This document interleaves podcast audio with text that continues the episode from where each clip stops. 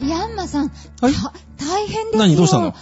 さっきね、うん朝のテレビ番組に、うん。川田さんが、うん赤いネクタイギュッと締めてですね、インタビュー受けてたんですよ。え、出てたの出てたの。おう。ちょっと本人に聞いてみましょうか。うん。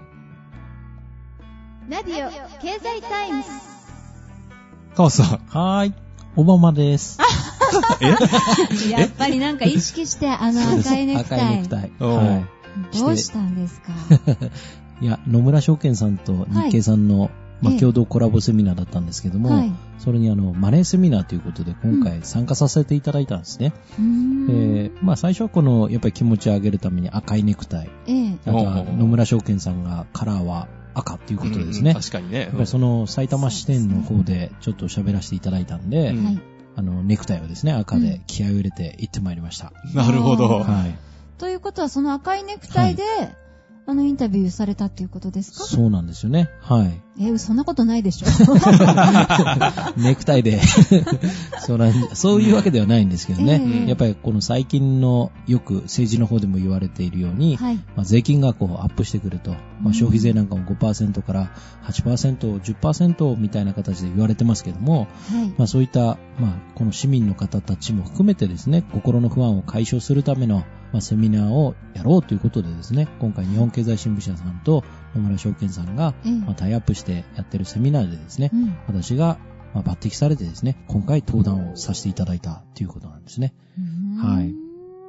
では、それを聞きつけてテレビ局がはい。取材に来たということですかそうなんですよお。ーちょうど今国会の方であーそういう審議されてますから、はい。法案というかですうね、ん。で今年度中に、まあ、その法案を通して実際法律にして、ええ。でもう来年以降から税収というかですね、はアいップするための、まあ今話し合いがされてますから、まはい。あそういった意味でこの不安な国民の方たちが今どう動いてるのかというのを、はい。この街中に出てテレビ局の方が取材に来たということなんですよね。うーんその会場に選ばれて、はい。その講師ということで、今回ははインタビューが。そうなんですよ。うわー、いかがでしたか、あやっぱり緊張しますよね、やっぱりですね。あうーはん結構リラックスして見えましたけど もね。い。また心臓バクバクですよ。あ、本当ですか。はあ。うん。は本番に強いんですよね。あるかもしれないですね そう。いつもギリギリまでどうしようって言ってますけど、い。はい。大体本番は大成功ですからね。まあね、番組始まっちゃえばというかね、そう当に始まると、まあなんか、なんとなく喋って、はいそうなんですよ。うん番組が成り立つというね。うんはい。うん。あーじゃあその手で今回もうんテレビ出演全国デビュー、ついそうにです乗ねり切ったと。おあめりでとがとううごござざいまいますおす。ーありがとうございます。ありがとうございます。初めてですからねね、テレビっていいうやのはー、でびっすね。くりしました。はい。もしかしたらね、うんこのナビオ経済タイムズのリスナーの方が、う。うんん TBS とかね、こう番組の方に書いてくれたのかもしれないですね。本当そうですうんね。最近は本当にいろんなところからですね、うんこう、おええ声掛けをいただけてるのでは、いもしかしたらそういった噂がですね、ええ、こう、噂が噂を呼んでう、ん。この、まあ、ホームページとかですね、繋がってきたら可能性もあるかもしれないですね。う。うんんはい。いやー、びっくりしましたよ。うんうん。でもね、こう、知ってる仲間がテレビに出てるって、なんだか気持ちいいもんですうね。んありがとうございますね。うんもう本当に、この朝はですね、はい、この自分が言っていたわけじゃない方からですね、全国からですね、はい。この、見たよとかですね、そういったメールとか、お電話とかですね、家族とか親戚もですね、いろいろこう、あの、言われましたね。おーはいじゃあ、告知は事前にはしてなかったですよね。これ、そうですね、本当にあの、できたのは数分前っていうか、はい。ちょっと Facebook の方やってるんですけども、ええ7時10分とか15分ぐらいに8時またぎっていうかですね、うんその番組のところでちょうどこう、うん出るということで、はいあの、ちょっと流させてもらっただけなんですね。おーというのはその前の日にええ、実はその急遽撮影の依頼が入って、ああ、オファーがあったのも直前だもうったと直前なんですよ。うんで、それも実際その事件、事故とかがですね、うんその翌日の朝にあれば、もしかしたらそれは流れてしまうかもしれませそんうですね。というこ特と番組んじゃいますからね。そう、そこ特番組んじゃうので、だからおーそうしたら結局流れて終わりだからですね。はいうんだから出るよって言ってて、ええ。出なかったら、なんなのみたいな、んこの詐欺名って言われてしまったらですね、うんはい、ちょっと申し訳ないなと思って告知はちょっとしてなかったんですよね。でもたまたまっていうか、うんやっぱりこの私もそうなんですけど、こう見てほしいなっていう方から、やっはいうんぱりたまたまやっぱり見られてるんですよね。そうですね。あはい。で、そういう方からすぐに連絡とか、メールとかいただいたりとかですね。うんで、そのおかげで多分、なんか告知してたのかなって多分皆さん思われたと思うんですけどうも、んはい。やっぱりそのホームページとかですね、このブログのアクセス数っていうのがすごく飛び抜けてアップとかですね、やっぱりしてましたね。あそうはいなんかテレビの威力もすごいですーね。でしょうやっねぱ。りとりあえずなんだろうって言って検索したりとかね、うんしますからね。本当そうですね、うんびっくりしました。本当にテレビの威力とかですね。ネクタイの人誰はオい。バマではないけど。いやでもネクタイの色を選ぶっていうのもね、結構やっぱあるんですよ。あ、そう私。も、あの、某大企業にいた時に、ええその、扱ってるものによって、そのブランドの色があったんですよ。う。うんん。で、あの、ある時には、その紫色のカラーのブランドにいたことがあって、うんある時には、青青というか、まあ、水色っぽいところのブランドカラーがあったんだけど、はいうんうんそれぞれ、紫にいた時には、紫のネクタイしてましたし、あー青のところにいた時には、青いのをやっぱ選んでしてましたし、あ制服みたいですうね。んまあ、別にそれは制服として、ね、上から出てくるわけじゃないんだけど、うんやっぱそれで行くと、お客さんのとこに行っても、うんあ、そのブランドカラーの人が来たとかいう認識にもなるので、なるほうんでそれをど。お客さんに合わせることもあるし、ええこっちの営業としてあうんの色をつけていくこともあるしっていう、そうなんですね。まあ、おしゃれの一環なのかどうかよくわかんないですけど、うん、まあでもうんね、一つのこう、なんというか、PR にはなりますよね。うんうん会社にとってもそうだし、そうですね自分自身にとってもうんプラスなわけで。うん。やっぱりそうでしょうね。でそのはいなんかこうね、あの就職試験がなんか行くときに、はい競合してる企業、うええうんあの相手になってるような企業の色のイメージのやつとかしていくと、うん多分どっか見てるかもしれないですよ。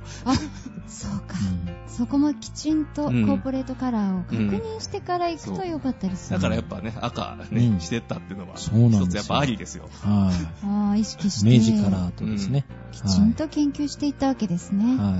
そうか。ね、コーポレートカラーか。うんまあ、いろんな会社がいろんな色を使ってますけどね。うい。うんんあそういえば、ヤンマさんは、はい実は、まあね、某大企業、ええ外資系大企業はい。うんをこう、お勤めになったじゅ10年ぐらいいましたけどもね。後にね、ええあの、ぜひこれやりたいっていう会社があって、ううん。。そこに飛び込んだといううん経験があるそうじゃないですか。はいね、で、その時のちょっとお話ね、ちょっと聞きたいなって思ったんですうよ。ん。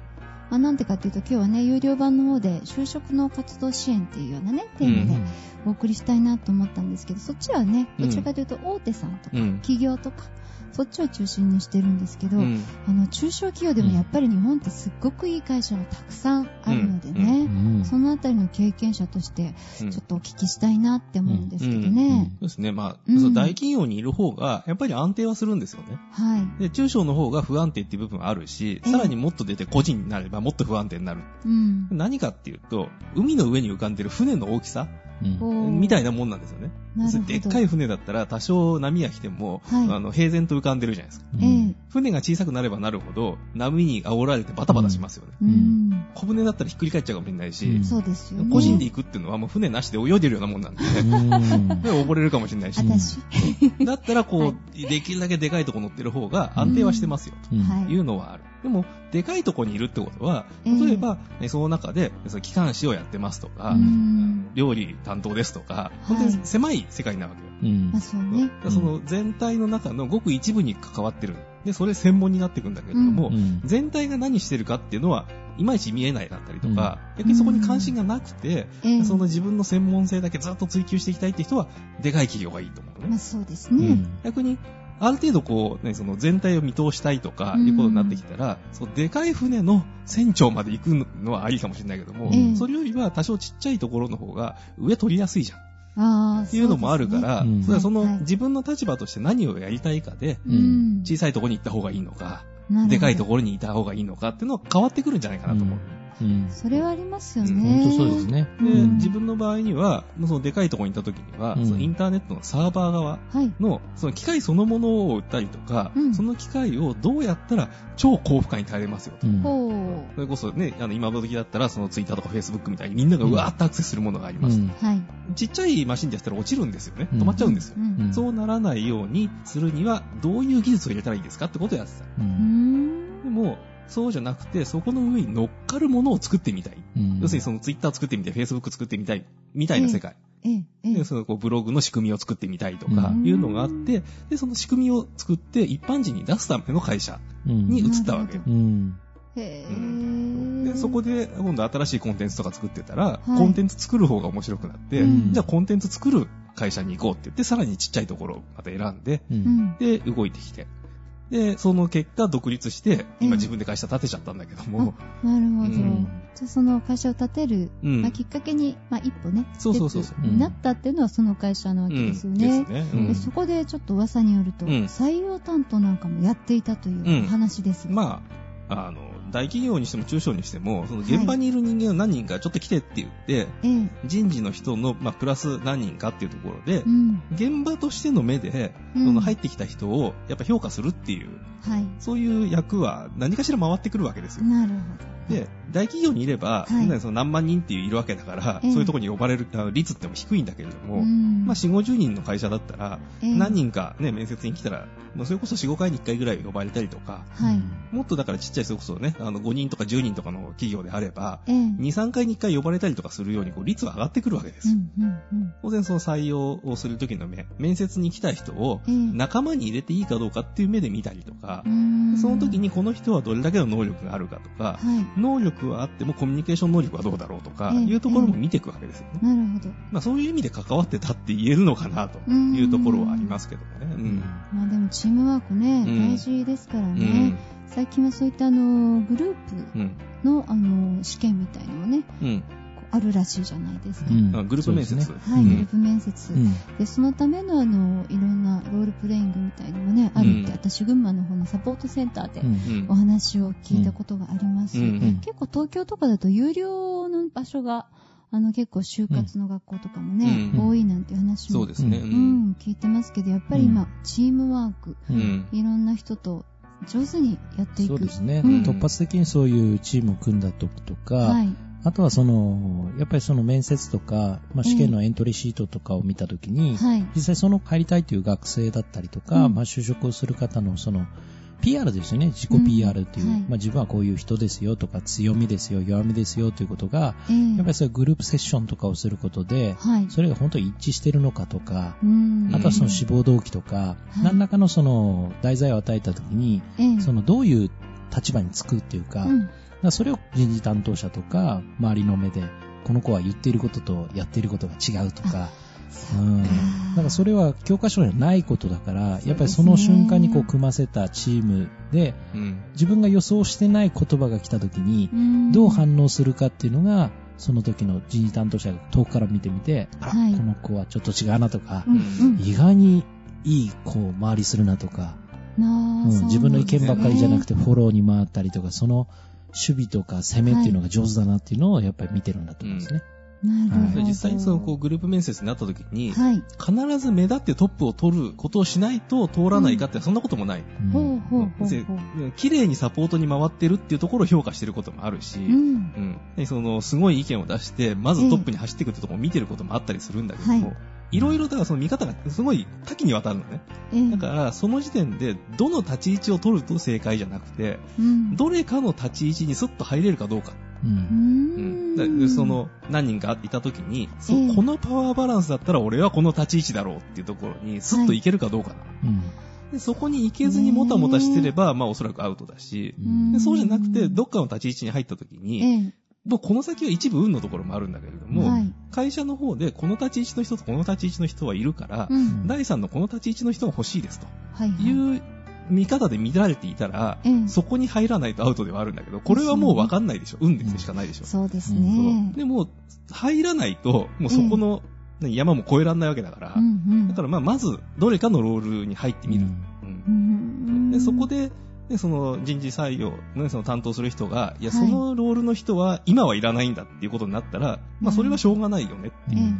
え中小ならそれはあり得る。うんそうですね。大企業だったら、はいまあ全部のロールの人を何人か取ろうと思ってるから、はいそこは多分どのロールに入っても抜けることはできると思うんだけうどんうも。ん。うん。ああ、そうなるほど。こう大企業とね、中小企業の、うん。まあ、採用のこう仕方というか、ううんん。チャンスの得方みたいのはちょっと、うまんあ違う場合があるわけですよね。うんうんなるほど。やっぱりその会社会社で求める人物っていうのは多少あると思うんですけども、はい。やっぱり協調性っていうのは絶対ないといけないかなと思いますね。うん俺が俺がとか、私が私がとはいか、一緒にこういるメンバーの中で発言が多分、例えば少ない子がいたら、はい。その子はどうっていうことで、こううん振ってあげたりとか、うやっんぱりその東大元暮らしじゃないけど、自分の目線ばっかりで話さないで、やっはい。ぱり周りが見えてるかと。そうですね。チームでやっぱり仕事っていうのをやっていくものだから、やっうんぱ。りそういうのができるかとかうね。んただ、まあ中小企業とかになると、まあ一人親方的にちょっとやらないところもあるから、はい。指示待ち人間ではダメだったりとか、ええやっぱり自分でそういう会社に入ってから、例えば旅費交通費、うん。その総務部がやってくれるからっつってこう黙ってたりしてたらダメだし、そうですね自分でそういう細かいこともやるし、はい。特には営業で一人でね、こううん小さい会社でやれば飛び込みで行かなきゃならないし。そうですね。自分をこう、うんどんと PR するそう必要もあるわそうけそうですようねん。で、小さい会社でやれば、時には、まあまだ入ったばっかりだけど、うん多少なりともこう決済権というか、はい。持ってやっていくこともあるんで、うんやっぱりそういう多少なりともこうリーダー感覚を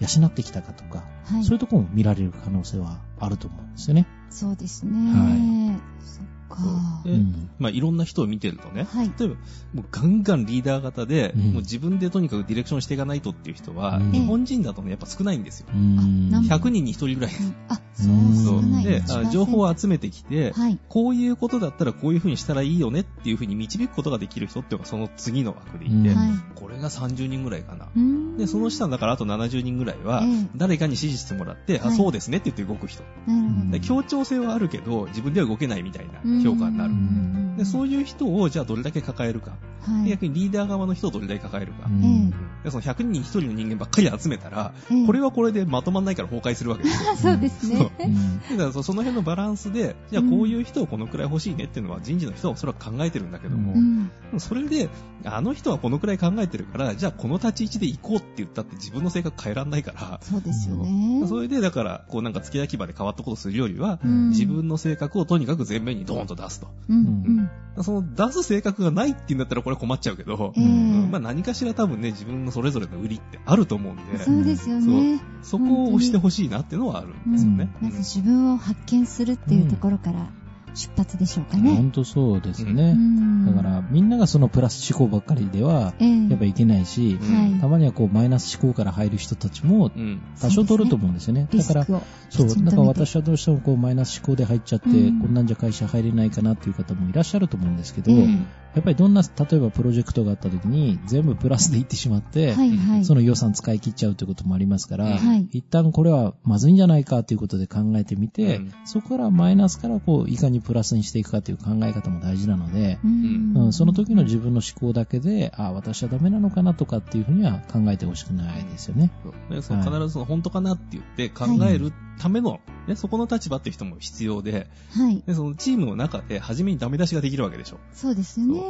そういう人がいなくて、うんうんイケイケでダーって行っちゃって、ええ外からクレームで来ちゃってからじゃ遅いかあらー、でそういう人もそうだね、何人かは必要なわけですよ。そうですね。だからそれれはそれで、そういう立場ですってのを前面に押し出せばいいんであって、うんうんそうれんを押し出せないで引っ込んでたら、ええうんあこの人はその自分の性格が何かあっても出せない人なんだっていうふうに思われちゃうんで、そうですこよれね。だとやっぱり採用しづらいんですようね。んでもなんかそういう方ってこう得てしてすごく謙虚なうん子がね、多いんじゃないかなって思うので、うんできればこう周りで気がついた方はねそういったとこいいとこあるよって一言ね言ってあげてほしいですようね。ん、本当そうですね。うんある意味その学生にとってはその20歳過ぎてからの、はいある意味本当に自分の人生を決めていく門出に立ったと思うんですね。はいで就職っていうのはその職に就くことで終わりじゃなくてえ、えようやくそこから自分が思う通りに進んでいく方向になるからですね。うだんから本当になんか楽しくやってほしいし、ええポジティブ、できればこうネガティブじゃなくて、はいこう前向きにですね、こう楽しくやっていってほしいなと思いますね。そうですね。やっぱりこう自分の発言で相手がどう動くかとか、はいまた人事の方はどう捉えてるのかっていうのを客観的に捉えるというか、ええ上からちょっと第三の目で見てみて、はいで、またいろいろ回数こなせばこなすほど多分どうやったらいいかっていうのをコツも分かってくると思うから、うんうんなるべくそのがむしゃらに、はい、うん、あんまりこう考えすぎないで回数をこなしてほしいなと思うんですね。だから最初からいきなり本命に行くんじゃなくて、ええ何回かちょっと、うん、どうかなみたいな会社からですね、うん最初は攻めていってほしいなと思いますね。うんまあね、はいある程度練習は必要。ただ、そのはい行きたくもない会社を選んでたら、やっぱりそれは練習にならないん で。そうですね、そこ受かっちゃったりしてそね。うそう。ねだ からそう、やっぱり先そう輩そこそこ、ね、その行きたいってはいいう業界の中でね、はいじゃあ順番に選んでいこうかっていうのもありだ、ねうんではあるんだけれども、うんただ、あまりにもバラバラなとこ選んでると、ええ他にどこ行ってきたのっていう質問が来た時に、うんそのつながりがないじゃんって突っ込まれたらアウトっていうね。あう、んそう主体性がないかのように見られてしまうんですうんね。何をやりたいのか分かんないっていうのも、やっぱこれもあんまりよろしくないので、うんそこそこね、やっぱそうこの業界で何かやりたいんですとか、うんあるいは業界関係なくね、あの横串って営業化したいんですでもいいんだけど、はい。そういう形で、まあ、縦でも横でもいいから、なんか一本筋が通ってないとっていうのはありますよね。うんうん。そうですね。本当にあうの、んヤンマさんもカータさんもね、うんたくさん自分の夢を叶えてきたお二人なわけなんですけども、うんカータさん、まあ、噂によりますと、もう今日はね、噂だらけなんですけどね。はい。 はい。あの、自分のやりたいこと、はい目標をですね、うんお正月に毎年書き出してるそうですよねあ。そうなんですよね。はい。はい。自分でこの10個ぐらいですね、ええこう、必ずこうやっていきたいとか、いはい夢目標っていうのを掲げるんですよね。ええ。で、今年はその、何を掲げたと思い ますかあ、結婚です か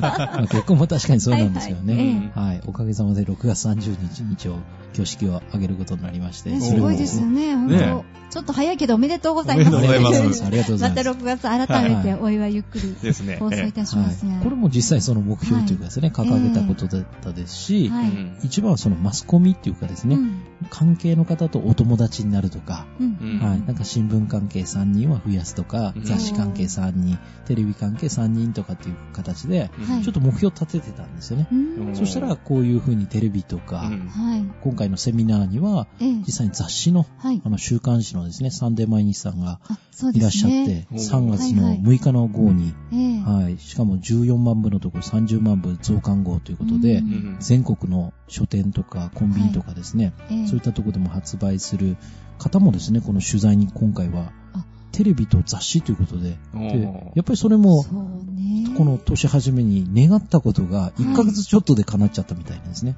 あーしかも僕がこそうですうね連絡をしたんじゃなくて、はい。うんやっぱ強い思いがあうんって、向こうのですね、先方の方からうん、担当者から急遽あー連絡をいただいて、はい、社内で一応御社をはい。その取材させてほしいということで連絡があったんですね。あー引き寄せの魔術じゃないですけど、はねいね。年末のラジオぐらいからだんだんとね、ねえうん、盛り上がってきてますよほね。んとそうですね。本当は不思議い。なことアクセス数も4万5千超えてっていうことですからそうでねす。ねはい。 3.5本当に皆さんのおかげですね。まだ今も書店さんへ走ってもらえると手に入りますかね。あ、 3.5間に合うと思いますね。。はい。うんはい。よかったら、ぜひ皆さんお手に取って、あ、畑先生こんな人、はご覧になってください。会社の流儀というコーナーに出てくい。れそてうですまね。す。見るだけじゃなくて購入してあほこしいであ、す。購入あそう。まあね、立ち読みじゃなくて ね。最近立ち読み禁止のね、お店も増えましたからはうね。ん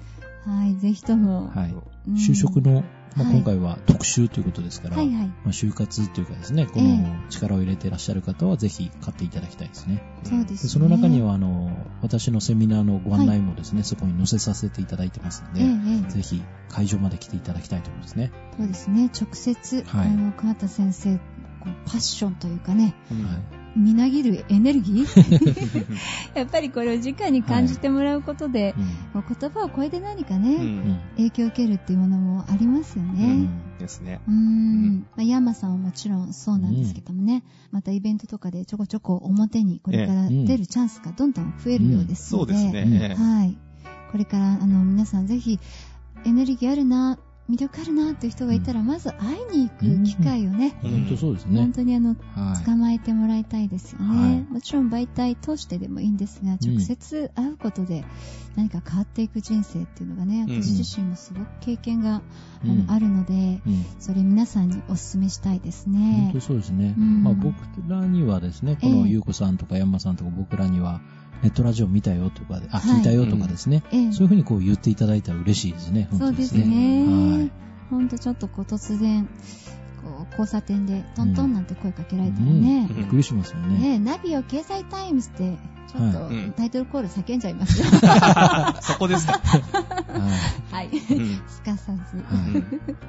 まあ今日はあの、この後ね、有料版の方ではは就職活動ということで、うん夢を実現するためのね、まあ、詳しい目標の立て方とか、はい。 ね川田先生がじっくりとお話ししてくださる、はいということですそようね。ですね。は、はいい。ぜひ皆さん、これからえ受験を控えている学生の方、うんそしてね、あの学生さんのお子さんをお持ちの親御さんの方にも、ぜひお聞きいただきたいなと思います。はい。ということで、えそのいくつか日経セミナーの方でまた川田先生、そうですね。この後ありますので、予定の方をご紹介させていただきましょう。はいえー早速3月13日火曜日、日経セミナー、タイトルが逆転内定、実況60日間プロジェクト、ファイナンスのプロが伝授する。5秒でわかるビジュアル、企業分析、いい会社、悪い会社。時間が18時20分から、えー場所は埼玉会館です。浦和駅西口約6分です。えーそして16日金曜日ですね、面白いほどよくわかる。株式投資に役立つ日経新聞の読み方と題しまして、場所は豊島区生活産業プラザの8階多目的ホールで池袋駅東口徒歩5分ですね。時間は18時30分から、えーそして翌日17日も、えー日本今こそ教えてあなたを守るマネー情報活用法日本経済新聞を使ってと題しまして、えー最初の回が11時30分から13時30分、2回目の回は14時30分から16時30分。皆さん、日経セミナーで検索をしてみてください。山さんの方も実はイベントがあるんですよね。そうですね。いまあ、もうすぐなので、はいもしかしたらチケットはもう売り切れてるかなとも思うんですが、ええローソンの方でね、えっ、はと、い L コード38657と入れて、残ってたら、ぜひ買っていただきたいなというイベントが、えっ、と、3月の17日土曜日ですね、はい。あります。えっ、と、これは、えー東京阿佐ヶ谷のロフト A というところでね、はい。トークミュージックダイナーボイニッチイン東京2012ここまで進んだ次世代医薬品と題しまして、まあ私の関わっているインターネットラジオ局、クリラジンの方で行われているボイニッチの科学書とうんいう番組があるんですけれども、これの公開イベントという形になっております。はい第1部が帯尾さんのトーク、はい。で第2部がその薬剤師でもあるえーシンガーソングライタほうほうー、薬師瑠璃ちゃんが来て、はいまあライブパート、うん。まあ歌を歌っていただきますと。はいはい。で、第3部になりますと、ええこの2人と、あと私も出まして、ええ3人で出て座談会という形になって、え山さんを見ることができる。はいおー。医薬品関係の話、はい。その、おびおさんもね、その薬を開発ししてる方のえええー方ですし、で、はいまあ、薬剤師の肩書き持ってる方もいますうんし、うん私は、そういうもの何もないんですけれども、ええうんまあ、なんか雑学的なところでう ん入って、うんで、3人で、まあ、やろうかなとうん思っております。ああ、楽しみですねは。そんなイベントが3月の17日の夜ですうね。んえーうん18時会場、19時開演とうんいうことであります。うんで、えーっと、その次の月になりますけれどうもん、えーっと4月の21、22、はい。これ大阪の、えーっと、難波ほうになるんですけれども、はいそのクリラジの方のイベントでね、ええあの、パーソナリティが一堂に会しまして、うんはい公開録音をしようとおーいうイベントがあります。で、まあ、まだ詳細がね、えー決まってないので、なんとも言えないんですけれども、うんはい、という感じなんですが、えーそこのイベントで私は、えーっと、21日土曜日の夜枠の中で、自分の担当番組で喋りますので、うんおーもしよろしければはいそこもね、聞きに来ていただけたらそなうなでんすてねことを思っております。うんはい、はいぜひあの皆さん、山さん応援に行きましょう。うん本当ですね。ね、今日もあのまた盛りだくさんでお送りしてまいりましたが、はい。うんえナビオ経済タイムズそろそろお時間です。はい。はい。お相手は藤井優子と、オバマと、ヤンマでした。いいってらっしゃい。オバマって。